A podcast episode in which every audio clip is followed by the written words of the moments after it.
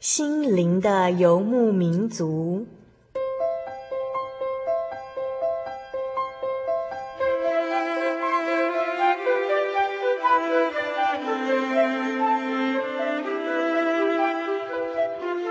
在这个谁都不管谁的后现代社会里，每个人的心灵都是游牧民族。成长的过程就是寻找的过程。每一颗漂泊的心灵，其实都在寻找生命的绿洲。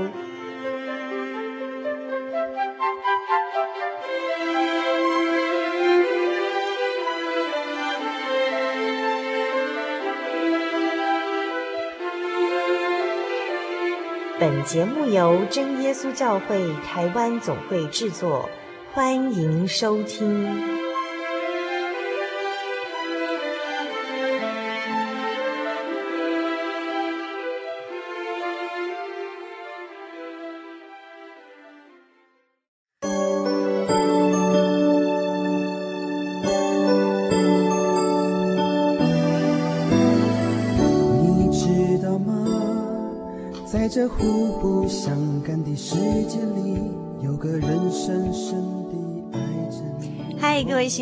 民族朋友，大家平安。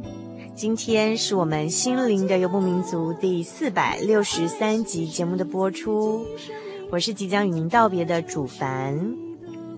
记得以前每一集主凡主持的节目，在一开始都会呃很开心的和我们所有心灵游牧民族朋友们打招呼问候，说声又见面了。但从下个星期开始呢，主凡将短暂的呃暂时离开心灵游牧民族的行列，短暂与您告别，而由可爱的小丽莎继续为您服务哦，请一定要继续支持我们的心灵游牧民族。至于主凡呢，呃，我仍将会默默的关怀我们所有的心灵游牧民族朋友。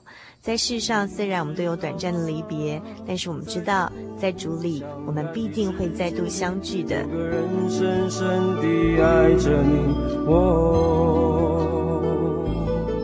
点播一首，你知道吗？送给所有我最亲爱的心灵游牧民族朋友，作为主凡爱的叮咛。希望所有的人都了解来自耶稣的这份爱。重新回到耶稣的怀抱，重新体会这份爱。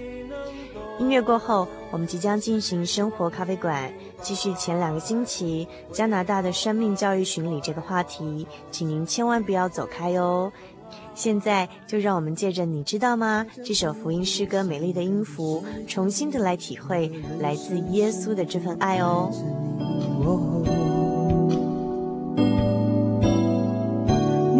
了解吗？为了爱牺牲自己生命，难道这就是你的回应？哦，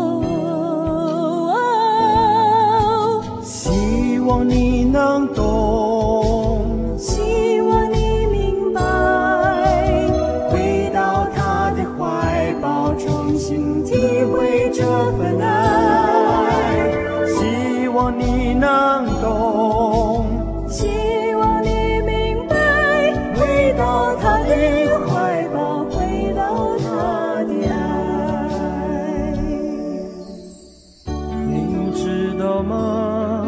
在这互不相干的世界里，有个人深深地爱着你。哦，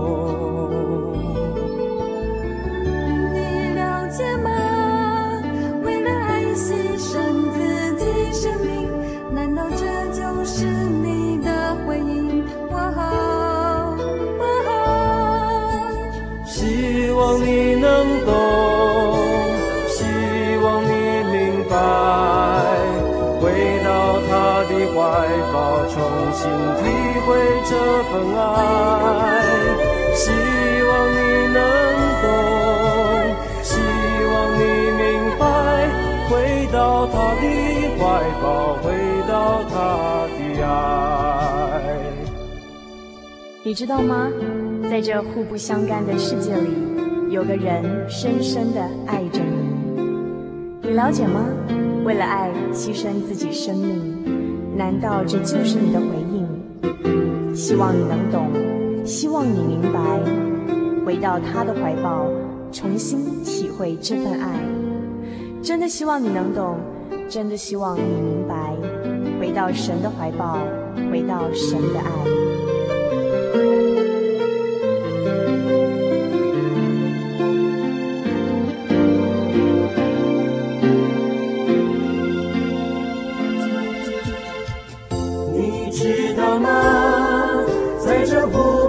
伤感的世界里，有个人深深地爱着你。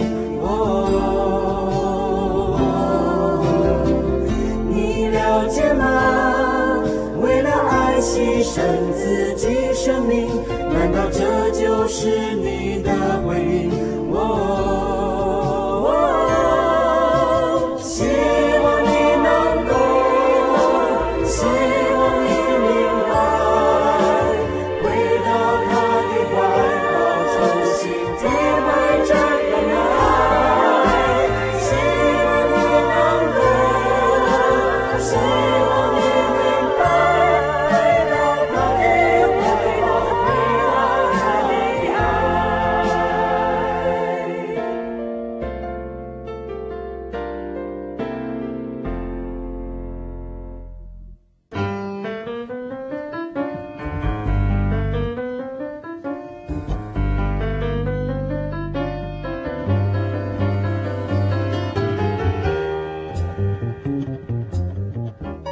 出繁忙，卸下疲累，无需理会外在的压力，不必在意别人的眼光，让自己漫步在云端之上，香醇浓郁的滋味，生活咖啡馆，用心调味，与您共享。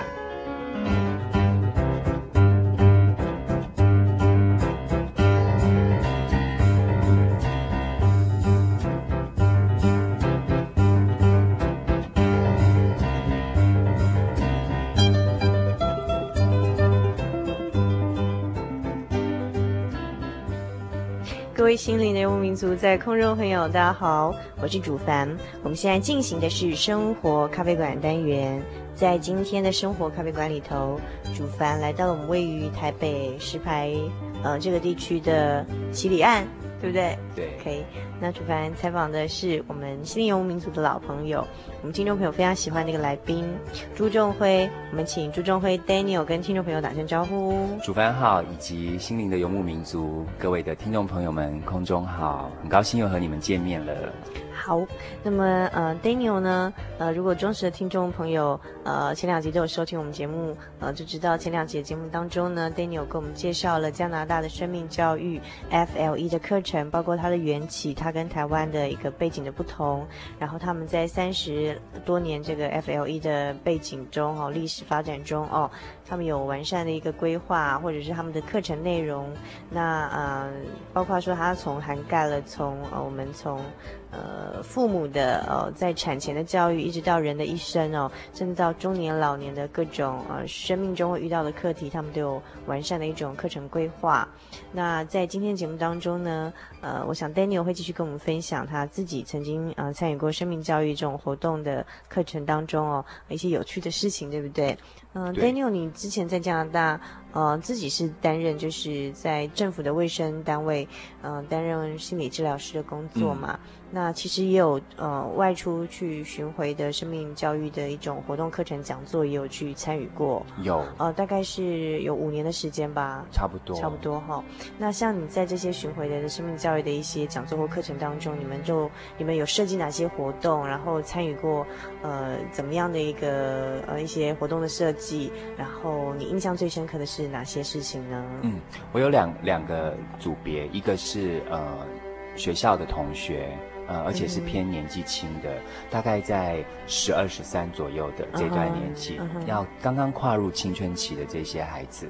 那另外一个组别是做中年的，而且我专门做男人的哈。嗯、那我先讲一讲学校的同学的部分，就是那个是学校跟我们做合作，呃，因为学校就是说知道了我们在平常的这个呃心理智商治疗上面，等于对整个社区、对整个这个附近的社会的这些同学们做了很大的帮助跟。影响，那学校会主动跟我们的机构做联系。那联系之后呢，呃，他们发现说，其实有一些的呃学校里面也不算是问题的孩子，就是说他想要让整个学生全面的去接触这样的课程，那么学校就跟我们主动联系了，联系之后呢，就安排我们去。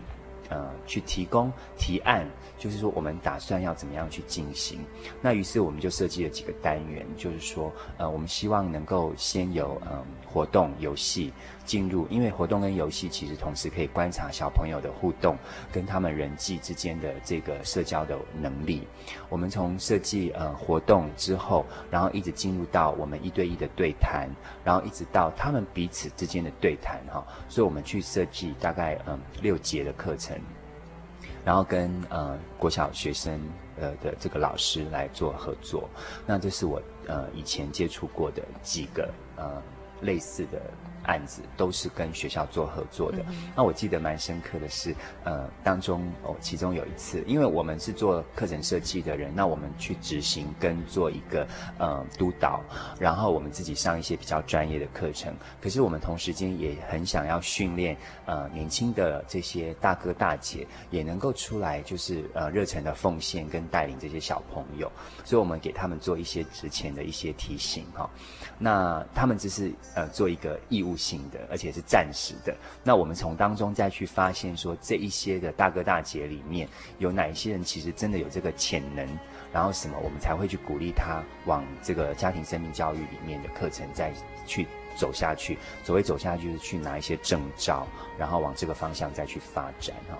所以我们在做整个这个规划的时候，我们有一些大哥大姐。那很好玩的就是那一次接触到的一呃，我们曾经有一次就接触到呃一个一个团体。那那个学校的学生呢，一般来说都算蛮蛮 OK 的，蛮 OK，就是说他们的配合度都蛮高。那其中只有一个小朋友，他呃大概是十三岁左右一个男生。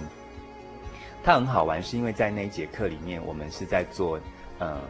美术创作哈，嗯、就是说我们、哦，所以你们在课程中可能连美术创作这样的活动都会设计。因为从，因为我们是从专业角度出发，就是说从美术创作里面，你其实可以看到一个孩子他心理的发展。因为十二十三岁的孩子，他其实不一定有那个字句去表达他的感觉、跟他的情绪、跟他的不满，我们都不太容易知道。嗯。呃，加上如果他在十二岁之前，他如果语言上面的发展又没有说非常的呃健全的话，他可能能够表达的智慧就更少。所以通常呃轻一呃年轻一点的小朋友，这些孩子，我们会鼓励用这个呃美术创作。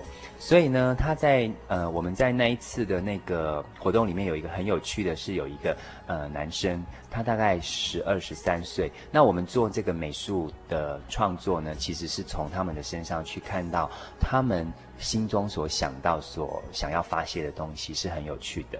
呃，我们我们发了很多的嗯、杂七杂八的东西，包括报纸，包括呃树枝，包括石头。呃，包括粘土，呃，包括纸张，呃，各种你想得到的东西，我们通通丢在地上。那我们丢在地上的时候，我们让他们自己来捡。呃，那题目很简单，就是你随便做，你做什么都可以。嗯，好，你就做一个东西出来。那所有的材料就是在地上，那你自己去捡。所以我们也要观察他从他座位的椅子上，走到地上去拿的这一段的过程。跟他的动作，跟他跟其他小朋友的互动，我们从这边就要开始观察了。OK，那么他去捡了他的东西的时候，我们也要注意观察他捡了什么，然后他是不是回到他的座位，还是他在当场蹲在地上就坐起来，我们都要去观察。啊，这也有差别吗？当然有差别喽，心机要很重就。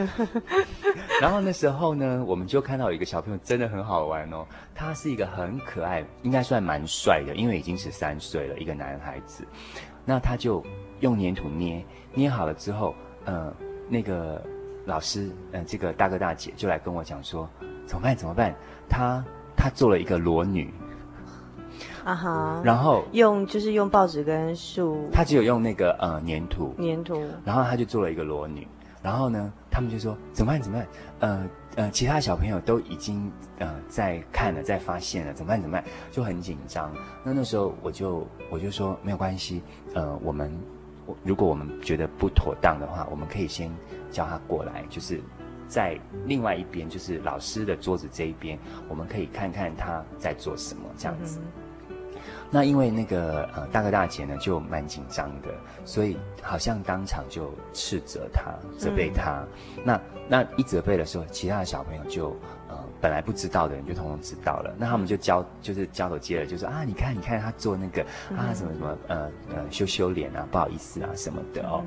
那这个小朋友非常的酷哦，他从头到尾都没有辩解，然后他也没有呃就是应对他们嘲笑他的东西都没有，他就这样冷冷的看着他们。然后后来我就觉得，哎，他蛮特别的哦，蛮特别，所以我就我就请他过来，我就说你要不要告诉我？呃，这发生了什么事情？这样子，嗯，他就觉得说，他觉得这样很好看。那原来就是说，他在他的原生家庭里面呢，他的父母亲收集的版画啊，都是这一类的东西。哦。所以他觉得这就是一个艺术。哦。那他要去表达的，其实是要表达父母的东西。嗯。因为父母都不在家。哦，父母都不在家，可是他用一个父母收集的东西要去投射我想要告诉你父母的事情，嗯哼，这很有意思哦。可是呃，大哥大姐因为就是斥责了他，那么呃就教训了他，然后呃他其实也就是心里面很不满，嗯哼，哦，觉得说呃你为什么这样子骂我什么的，然后呃。从这个事情上面，我觉得是一个蛮印象深刻的事情，就是说，我会发现，在一个热诚的呃生命教育的这个大哥大姐，在处理一个呃当场的这种危机的时候呢，其实也是需要有他的这个专业的背景在里面，嗯嗯、跟他所受的训练去做第一步的处理，呃，不然的话，其实是勾起大哥大姐他自身的价值跟一度伤害的东西会跟着带出来。比如说，大哥大姐可能在很小的时候，他可能画了一些呃不雅的图片，可能被。被家长、被呃老师处罚过，那这样的一个创伤可能在里面。那他当时可能也不了解为什么他会画出一些不雅的图片出来，他不晓得。那他只记得就是我是这样被处罚的。所以当今天我看到有人他做出一些不雅的呃雕像或是一个呃粘土的创作的东西的时候，那我我就用同样的。的方式来对待他，对待他。对了，那这个就是我们刚刚呃在上一集曾经提到的说，呃，这是一度伤害的。对，就是生命教育的工作者本身也要留意，就是对自己在工作过程中可能又对自己造成了一度伤害跟二度伤害的东西。因为假如我处理的不好的话，我可能把这两个呃这个大哥大姐叫过来训一顿，那可能对大哥大姐就是二度的伤害，嗯哼，因为他也没解决掉。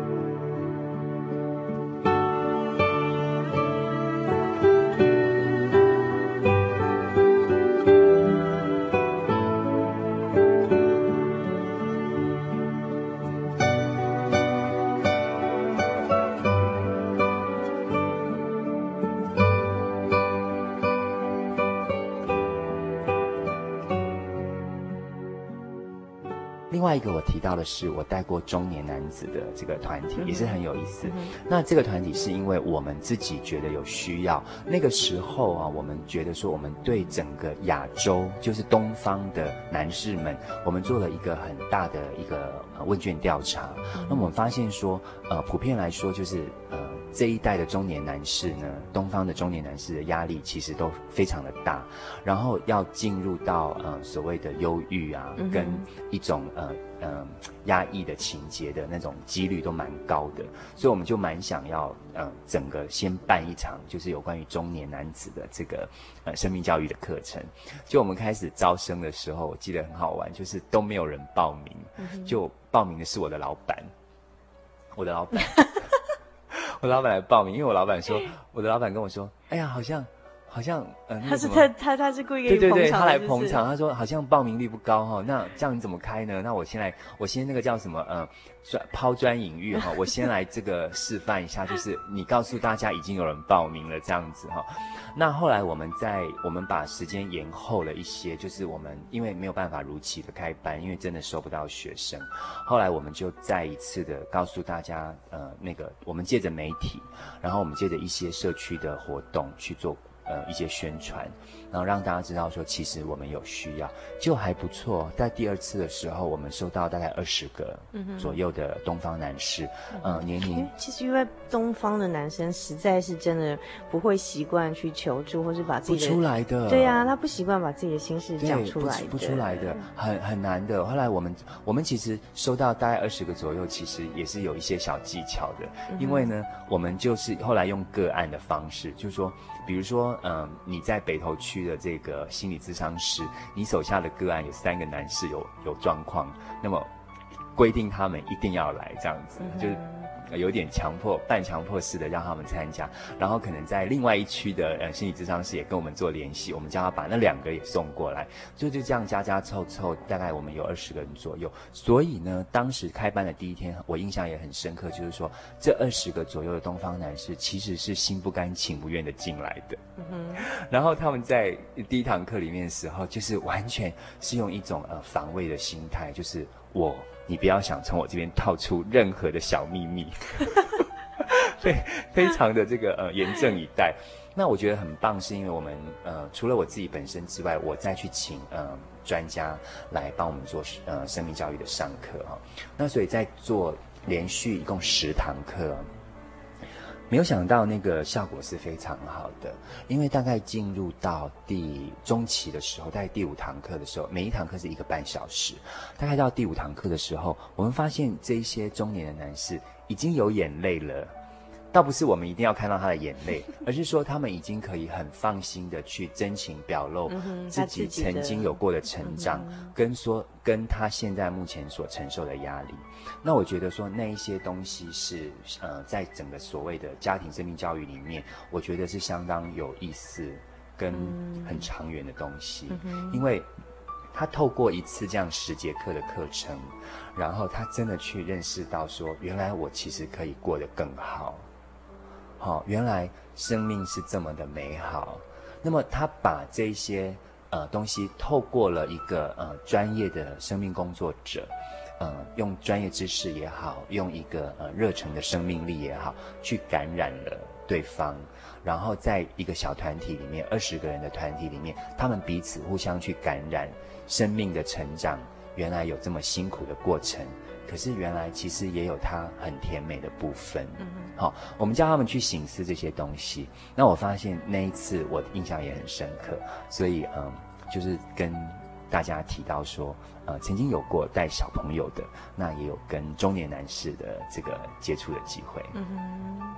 嗯哼，所以非常有趣哦。嗯，呃，尤其像第一个讲到，像一般小一般人看到那个小朋友，他爱画一些我们觉得比较奇怪的东西啊，可能一般就是如果没有受过训练的一些。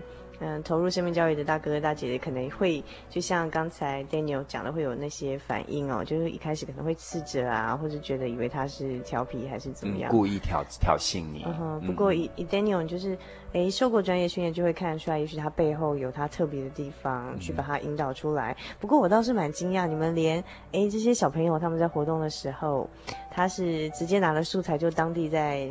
开始创作，还是他把东西呃拿走了之后再开始创作？连这个都有代表不同的意义吗？有的，因为如果小朋友他会从他自己的位置上去拿一个东西，再回到自己原来的位置上，你可以可以想见他的家庭教育是比较严谨的哦，就是他是一个嗯有责任的孩子，因为他的家庭教育背景告诉他什么是可以，什么是不可以，所以他的那个界限会画得很清楚。嗯、那这一类的孩子，你要注意看他们的情绪压。力会比较大哦，呃，因为他被约束的很多。那孩子其实是最自然表达的，就是我走到哪玩到哪，嗯、那玩到哪丢到哪，那才是正常的反应，是不是？就是小孩子的天性哈。那他是后来被塑造，哦、那其实塑造有他的好处，就是如果你规范他，他可以真的就照你的模式去成长。嗯、可是相对的，他有一个好的行为模式，同时他有承受比较多的压力情绪。哦，嗯、所以如果是当地拿着素材就作画的是比较 OK 吗？嗯，就是他都会有两面的东西，他 OK，但是他可能是一个松散的人格，哦，然后他可能是呃不屑他人呃彼此的关系的一个人，嗯、他很自我，嗯、有可能，有可能，所以他都会有两面的东西存在。嗯、那我们要怎么去切入这样子？嗯，很有趣。嗯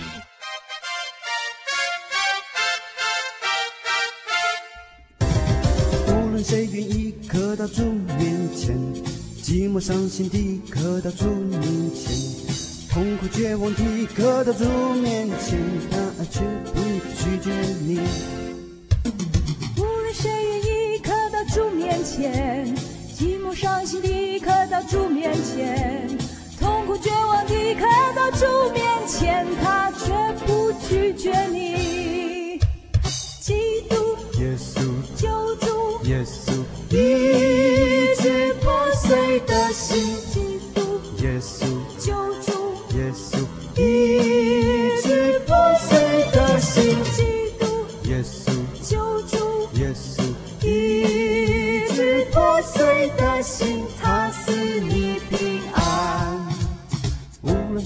立刻到主面前，寂寞伤心的刻到主面前。痛苦绝望立刻到主面前，他绝不拒绝你。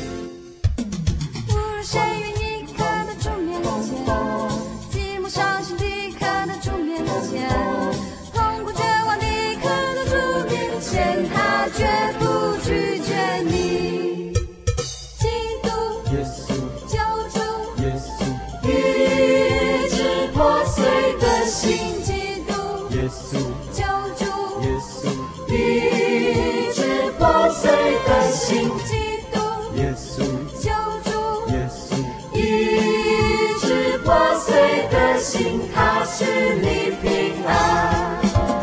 基督耶稣。破碎的心。基督耶稣。破碎的心。基督耶稣。破碎的心。它是你平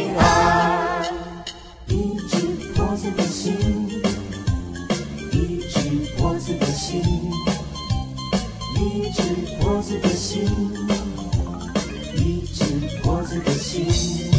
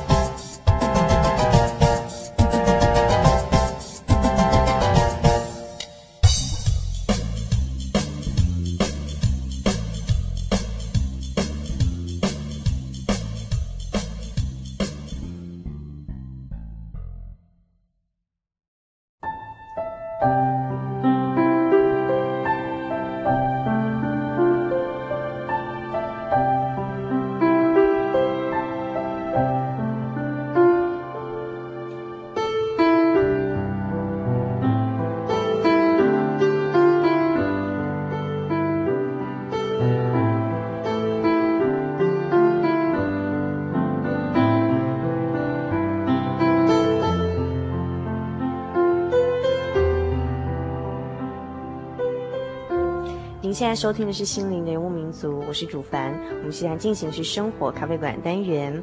在今天的生活咖啡馆里头，我们邀请到的是 Daniel 朱仲辉，跟我们分享呃生命教育系列的呃加拿大生命教育介绍第三集喽。那在刚才的节目当中 Daniel 已经跟我们介绍了，就是说，诶，他之前在加拿大参与生命教育的这个活动课程啊，发生一些比较有趣的事情，印象深刻的事情。我发现说，你们在实施这生命教育的团体里头哦，哦，它是非常活的，嗯、就是说，你可能还曾可能通过，譬如说像呃美术的方式，或者说各种活动的设计，呃，来去达到你们生命教育的教学的目标，是是这样子哈、哦。我们蛮多素材的，然后、uh uh. 我们甚至会用团体活动的方式来看一下小朋友彼此竞争的那个情况，然后谁是呃不喜欢在团体当中的，那谁是会有呃 leader 的这个领袖的这种角色，uh. 然后我们才去从当中去呃跟他聊，那甚至于可以看出说他真的有这方面的潜能。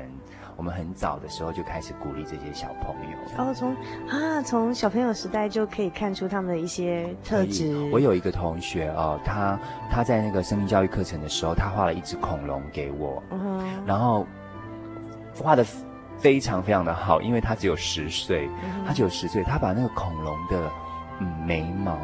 眼睛，我不知道那算不算眉毛，我只是觉得非常的详细，一只好完整的恐龙，他他画了送给我，然后他说，因为他很喜欢我，那他他觉得他把他画的最好的东西送给我，其实我很小心的保存，可是我看到那张恐龙的画的时候，我的心里面没有特别的高兴，为什么？因为我看到那只恐龙画的太详细了，然后我会想到说，一个十岁的小孩子。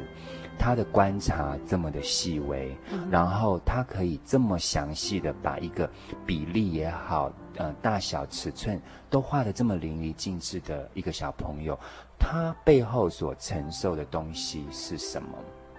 我们会想到这边。嗯，那我我之所以我没有特别的喜乐，是因为我觉得十岁是一个快乐的童年。嗯，可是他已经有办法，呃，画成这样子。那后来我真正的，呃。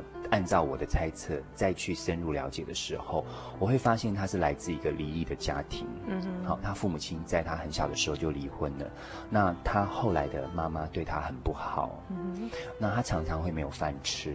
嗯哼，可是他因为他会画画，他把他的情感投射在图画里面。嗯哼，那可是你就会发现他的图画竟然可以这么的详细，这么的漂亮。那我反而没有那么的高兴，嗯，是因为我。我我会同情的，我的心情会觉得说，小朋友，你承受的压力真的蛮大的，好可爱哦。对所以 Daniel，从图画，哇，你们真的很专业，从图画都可以去分辨呢。那你们怎么去看这小孩子他有领导特质？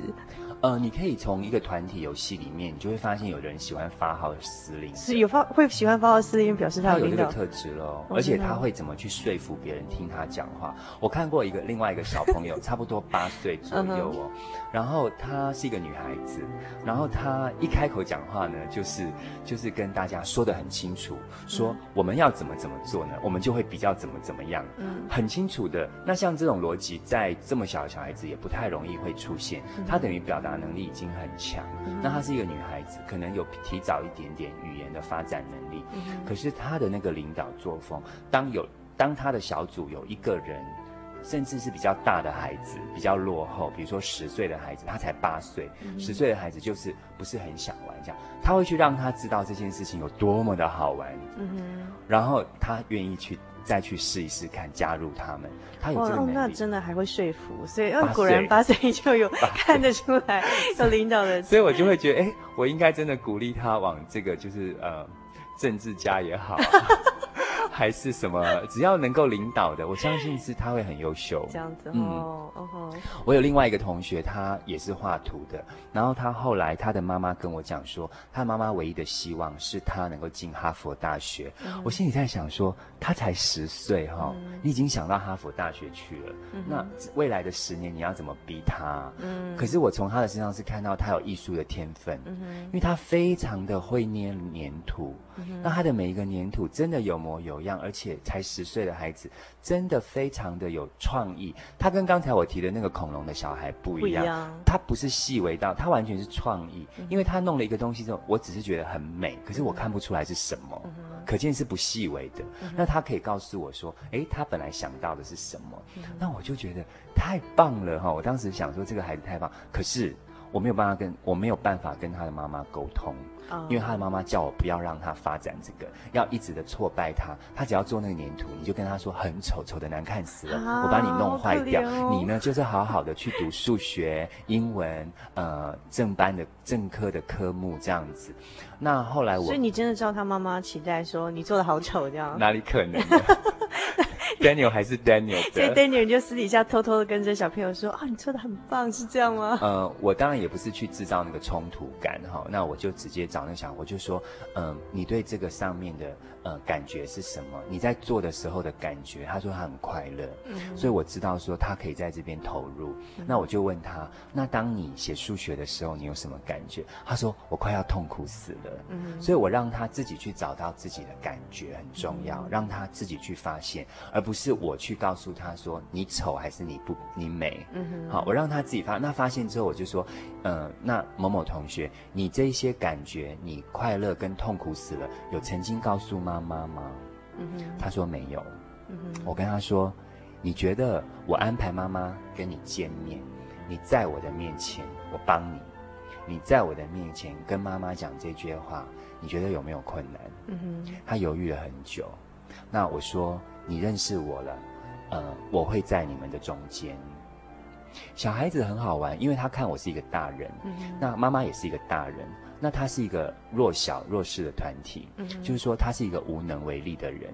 可是现在当有第二个大人站在他的旁边，让他说话的时候，而且是借着他自己的嘴说，这是一个很棒的治疗，就是说他有勇气去面对眼前的这个挑战。可是你旁边要支持他。你不能讲到一半的时候，你转移阵地，站在妈妈那边说：“哎呀，妈妈说的对。”如果是这样，这个小孩子终身会受挫。嗯哼，他再也不相信大人的话。嗯哼，所以我跟他说：“你认识我哦，因为我们上过很多课了。”我就说：“你觉得，如果你相信我的话，我在你的旁边，可是你要说话。”嗯哼，他后来真的答应我。哎，他是一个真的很优秀的孩子，因为他真的有那个勇气。十岁的孩子，后来我就安排妈妈跟他见面，然后。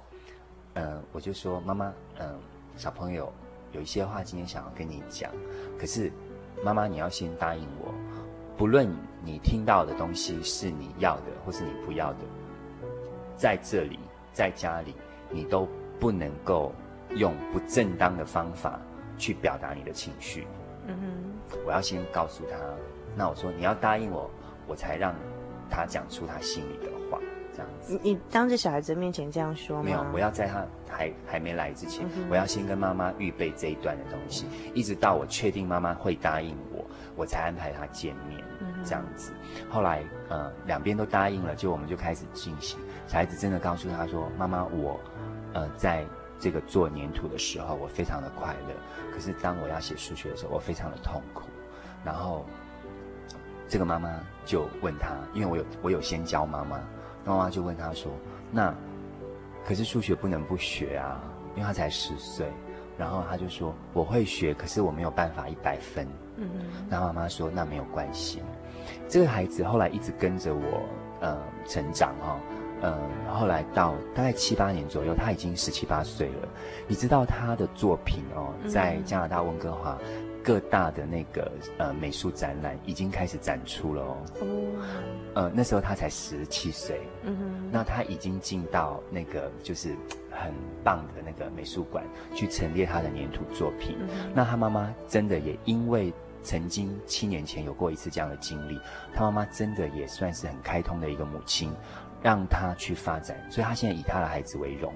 嗯，就是在那个时刻，所以我觉得是很有意思的事情。从一个生命教育课程里面，其实你可以帮助很多呃来自不同家庭的孩子。所以你们的生命教育不是不只是消极的一些疾病的防治、心理疾病的防治或偏差行为的防治，你们还非常积极耶，甚至甚至积极的帮助儿童去发展他的自我潜能哈，找出他生命快乐的一些元素哈。嗯，我们一看到就要讲了。嗯哼。所以你你真的其实要有专业的东西在里面，你做这个工作的时候会呃加倍的有意义。嗯哼嗯哼，非常有趣。那呃，我们既然听到 Daniel 在这个生命教育工作啊，这种辅导的行行列，就是有这么多的让我们听，哎，觉得啧啧称奇的一些经验哦。那 Daniel 你自己呢？你自己会有在工作中碰到？呃，二度创伤啊，需要你的生命自己需要求助，去寻找力量的一种时候吗？我觉得有诶，因为在这么长的职场生涯里面，我们每一天几乎是都在见人，都在跟人谈话，听人的故事。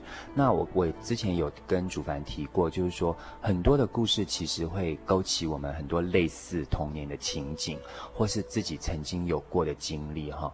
那那些东西，假如是一些伤痛的东西，其实会勾起我们很多。说呃，再一次的一种回忆跟伤痛，假如那是负面的话，那我自己觉得说有曾经经历过，就是当呃我的这个病人他告诉我的时候，说他曾经遭遇到的种种的经历，那我会去联想。那当我联想到的时候，其实我觉得我最大的一个优势是在于我背后的信仰，因为我的信仰给了我很大的力量，是因为我接触到神，我曾经碰过神，我现在。现在也碰到神，所以说神是那个最原始的一个爱的源头。那我觉得今天很多的生命的过程里面的一些伤痛跟缺失、跟不不足跟缺憾，其实都是因为爱不足、爱不够。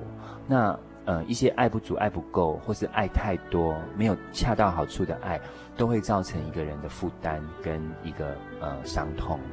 那这些东西只有从再从爱，既然是爱的问题，要从爱去解决。所以我会想到说，我最大的优势是因为我有信仰，因为我碰过神，我接触过神，神是爱。那那个爱的源头曾经浇灌过我，曾经帮助过我，曾经抚平过我呃经历负面的伤痛的东西。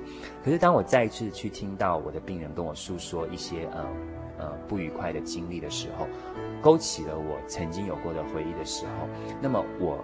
一就是我再一次的去寻找这个爱的源头，就是从信仰、从神这边重新再去得到力量。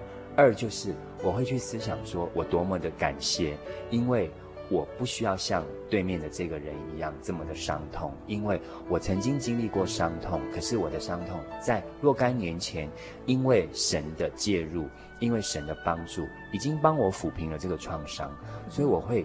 听到的时候，回忆起自己的往事的时候，我会反而生出更感谢的那颗心，觉得说我是一个何等幸运的人，我今天可以碰到神，然后神也愿意抚平我在经历上的伤痛，然后带我走出来，甚至于带我走到今天能够成为一个专业的心理咨商师，然后能够去帮助更多的人。其实我的工作就是在散播一个生命。因为透过我的专业，然后透过我的热忱，我能够把我自己所经历到，呃，从神那边领受到的生命力量源源不断的这个源头，能够在我的职场上面去接触跟触碰每一颗呃受伤过的心灵，这样子。那那些不论是孩子或是一个成年的中年男子，当我们去触碰他们的时候，我觉得他们会。呃，同时在心里面去感受到那个生命里面的一个力量，那那个是我们做生命工作者一个呃，我觉得最有成就跟最大期许的地方，就是凡是来到我们面前的人，他们触碰到我们，他们同时看见了我们背后的那个力量，就是神，觉得那个很重要。嗯哼，嗯哼，所以，嗯，Daniel 像在做这个生命教育或心理治疗的工作，就是把生命的能量或生命的力量再传递出去，帮助其他的人。那 Daniel 刚刚自己分享到说，因为你自己本身过去的经验，所以是信仰跟神。呃，曾经抚平过你自己的伤痛，所以因为有这样的经验，那在你呃工作的时候，哎，碰到可能会碰到一度或二度伤害的时候，呃，或者说在一些需要我们帮助的一些个案上，也许会让我们回想到我们自己过去的伤痛经验的时候，哎，也许想法就不同，会想到说，感谢我有神可以依靠，所以我现在已经不在这样的一个情绪当中，这样子哈、哦。我跟你讲很有意思哦，在我的心理智商里面哈、哦嗯，我其实我的专业是告诉我是。呃，没有，呃，信仰的东西的，呃，对，心理心理治疗是对啊，是是不谈宗教的吗？那那我跟你讲，因为我我经历生命，我看过生命，那我觉得说，有时候人的生命真的会走到尽头，就是说他真的会无能为力再走下去。呃，在我很多的个案里面，我我我去发现到，其实真的有许多的案子是。没有办法解决的，他他没有办法离开那个环境，那他甚至也没有那个力量去走出来，真的。那你只会看到一种很令人心酸的故事，一幕一幕的发生下去。那当你自己身为一个帮助者，一个生命传递者，你发现你也无能为力的时候，其实你知道吗？我最后会呃泯灭我的良心，呃。把那个圣经翻过来，就是不再看那个，把我的良心盖过来。我的良心是什么呢？是因为我是一个专业的心理咨商师，其实我不能谈信仰。嗯。可是我把我的良心盖住了，就是我告诉他，你找神。嗯。我告诉他，你的问题我真的帮不了你，可是有一个人可以帮你，你找神，你找耶稣。我我做过几次这样的案子，嗯、那那个都是我把我的良心泯灭的时候。其实也是你把，我觉得应该也是说你把你的良心掀起来的时候吧。我很挣扎在这边，对不对？对，因为其实因为在你生命的深处，你知道说，其实神才是我们人就是生命的问题的终结，就是说他可以真的是真的是可以。让我们的生命的一些创伤或问题去处理掉的一个真正力量的来源，因为我们的生命就是它所赋予的。可是因为我们受到专业的训练，反而让我们就是说，哎，就是避避掉信仰的这一面，这样。可是，在你碰到真的是棘手，你觉得你不可能，人的角度来讲，人不可能提供你帮助的时候。就是这个时候，我觉得才是你良心 真正掀起来的时候。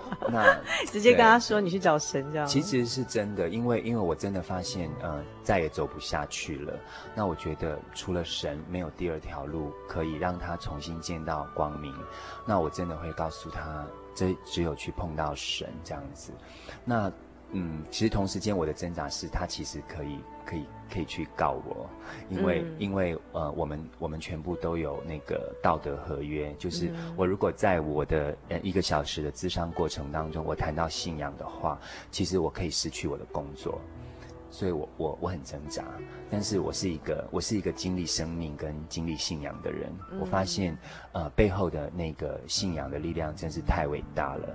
当一个人走不下去的时候，真的他碰到了神，他真的会发现重新有了力量。所以我要告诉他，你只好去找神。然后我会去跟我的老板报备。所以你冒着。你冒着失去工作、失去失业的危险，危险，所以你冒着风险，然后去跟他讲一个你真的是生命的真实的经验，而且是深刻体会这样。然后你跟你的老板报备之后，再报备说，嗯，我有跟他。我告诉他说，嗯，这个 case。真的做不下去了，我会先问他，如果是你怎么做？嗯、那他会想很久，我就说是不是做不下去了？那我不让我不介绍他神，我介绍谁啊？我没有人可以再介绍了、啊嗯，所以我通常其实会想到另外一个问题，就是说，在从事一个家庭生命教育工作的人，其实他会有他最后不够的地方。因为我们一直在传递所谓的生命教育，那我们一直传递出去，不是只有嘻嘻哈哈的游戏，或是带他们去哪边摘果子、采樱桃而已。在那些背后，他还是要回到他现实的生活里面去。他同时要再去面对他的父母、他的环境、他的家人、他的同学。那当他走不出来的时候，谁可以帮助他？所以我觉得，我们传递生命的人。呃，我们可以设计很棒的课程，我们可以滔滔不绝地讲两个小时的演讲，我们可以让他们的问卷写得很漂亮，让他们告诉我，我们是一个成功的演讲师，成功的治疗师。之后呢，他的生命还是自己要去走，他还是要自己去面对。当他关起门来的时候，当他自己一个人独自面对这个浩瀚的宇宙的时候，他去思想我是谁，我要往哪里去的时候，谁可以给他这个答案？没有人了。假如他身边有一个随时跟他同在的耶稣，我相信你给了他一条真正的道路，给了他一个真正的生命。那这个东西就已经不是我刚才所说的。嗯，我们在一个课程当中，我们看到了一个人的不足，我们怎么去引导他，去帮助他，去启发他而已，而是让他在往后的数十年的生命里面，他真的去碰到神，甚至于他可以因为这样的触碰，而把他自己丰富的生命再传给下一个人，甚至下一代。我觉得这个是最经典、最棒的地方。嗯，嗯。好，那今天非常谢谢 Daniel 的分享哦。好，那如果说叫以 Daniel 算是一个呃很有热忱的呃心理辅导的人员，又是生命教育工作者的话呢，那据您刚刚说法，就是说像您自己本身觉得提供生命能量来源其实来自于神，那这样的话，那。嗯，人有问题就直接去找神就好了，为什么还需要你们这些生命教育工作者？嗯，其实我曾经想过这个问题，我就想到说，呃，就好比我们也一直以来我们所呃知道的一个逻辑，说，呃，我们要让一个人吃鱼，不如教他怎么去钓鱼。那我觉得这句话说得很妙，也很好，是因为我会把它联想到一个生命工作者他的角色跟他所扮演的这个工作到底是什么？因为我觉得说，呃，嗯、你说给他鱼吃，不如教他去钓鱼。那我们直接教他去钓鱼。假如他对钓鱼完全没有兴趣呢？那他也不想要知道鱼在哪里，他甚至不吃鱼。嗯。那这样子的话，我们的工作不是就呃也很白白的浪费了？因为对方根本没有这个兴趣。我反而会想，一个生命工作、教育生命工作者呃的工作的角色是，我们先把一个美味、热腾腾。好吃的鱼先端给他们吃，那我们就是这个厨师。我们把这个好吃的鱼端给他们吃的时候，当他们品尝过了，他们觉得嗯，这个真的好吃，这个鱼也很棒，在哪里呢？他们开始兴起这些问题的时候，我们是指点的那些人，我们就告诉他：我带你去看，我带你去钓，然后我教你钓。那下一次呢，你自己就会来到这边喽。你自己就来到这边钓鱼，你自己就可以享受这些美食了。所以我觉得我们是一个中间介绍的人，我们把人经过一个生命教育的课程的包装，我们把这个鱼端上桌，让他去尝试。然后当他试过了之后，他可以选择。他试过了，他觉得太棒了，他要他要去找在哪里，我们要带他去，我们要让他明白那个在哪里。所以我觉得说，生命教育工作者一个蛮重要的角色是，我们是没有办法去取代，呃，在我们背后，呃，那个浩瀚伟大的那个力量，那个神的源头，我们没，我们永远没有办法取代。我们是一百个专家也没有办法取代，因为我们是人，我们是人就有它的极限。可是我们可以煮鱼啊，我们可以把那些鱼。怎么样包装？怎么样做得好？就好像我们包装这个课程，我们怎么用专业来吸引他们，让他们知道我们本身就是有生命力的人。你看到我们的身上有这个生命力的时候，你会问我，你的生命力是从哪里来的？那我会告诉你，你跟我去看，我后面还有一个更大的生命的源头。我带你去看到的时候，将来有一天你需要的时候，你直接来找他。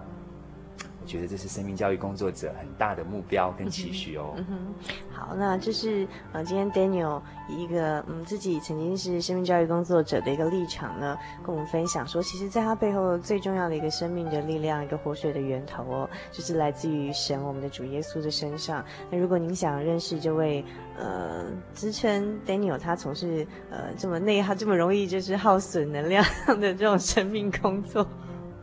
呃，就会支持他哦，让他有这样的一个体会哦，然后让他呃能够有这样的一个力量去帮助更多需要帮助的人的这位神的话呢，欢迎您参加我们的圣经函授课程。如果您喜欢我们这三集的节目卡带，关于 Daniel 介绍的加拿大的生命教育课程 FLE 课程，你有兴趣想要收藏的话，也欢迎您来信索取我们的节目卡带。来信请寄到台中邮政六十六至二十一号信箱，传真号码零四二四三六九六八，著名心灵的游牧民族节目收哦。那我非常谢谢 Daniel，希望以后 Daniel 有机会再到我们节目当中来跟听众朋友做其他呃更有趣的一些题目的分享，好吗？好的，谢谢主凡。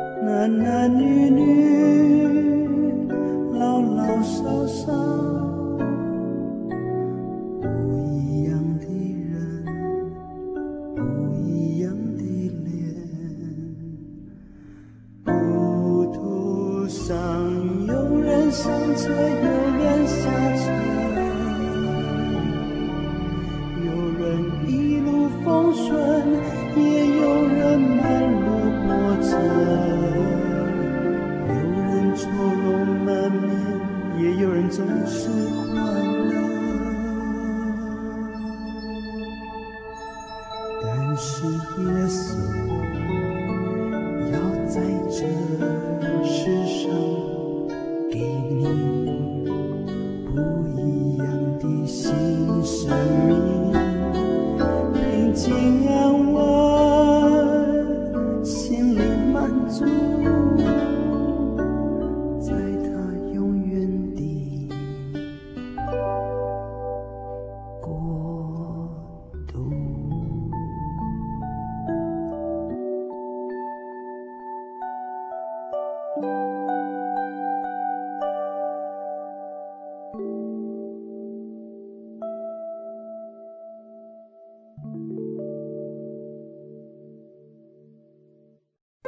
对圣经的道理好有兴趣哦，可是又不知道怎么入门哎。你可以参加圣经函授课程啊！真的啊？那怎么报名？只要写下姓名、电话、地址，寄到台中邮政六十六支二十一号信箱，很快的，你就会收到第一课的课程了。赶快去寄吧。嗯。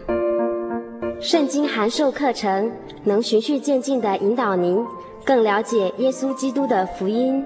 得到生命的滋润和来自信仰的力量。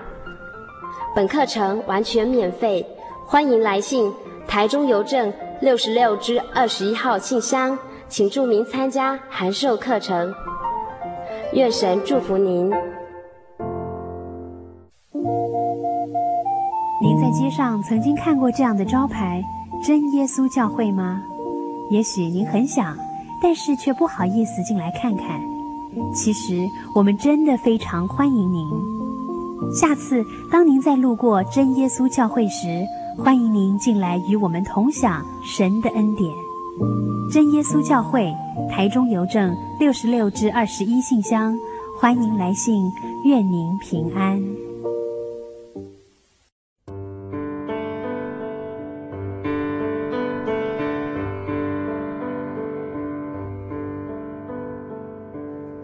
有什么地方能让你疲惫的心灵得到休息？有什么声音能抚慰你面对生活的不安与焦虑？谁能紧牵你的手，一生永不离开？谁能为你擦去眼泪？谁能为你舍弃一切？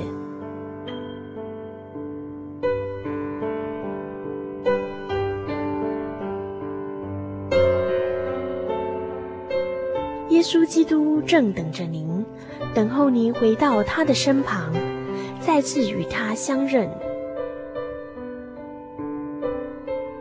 欢迎您至各地真耶稣教会，让我们的疲惫与不安，在他怀中得到安歇。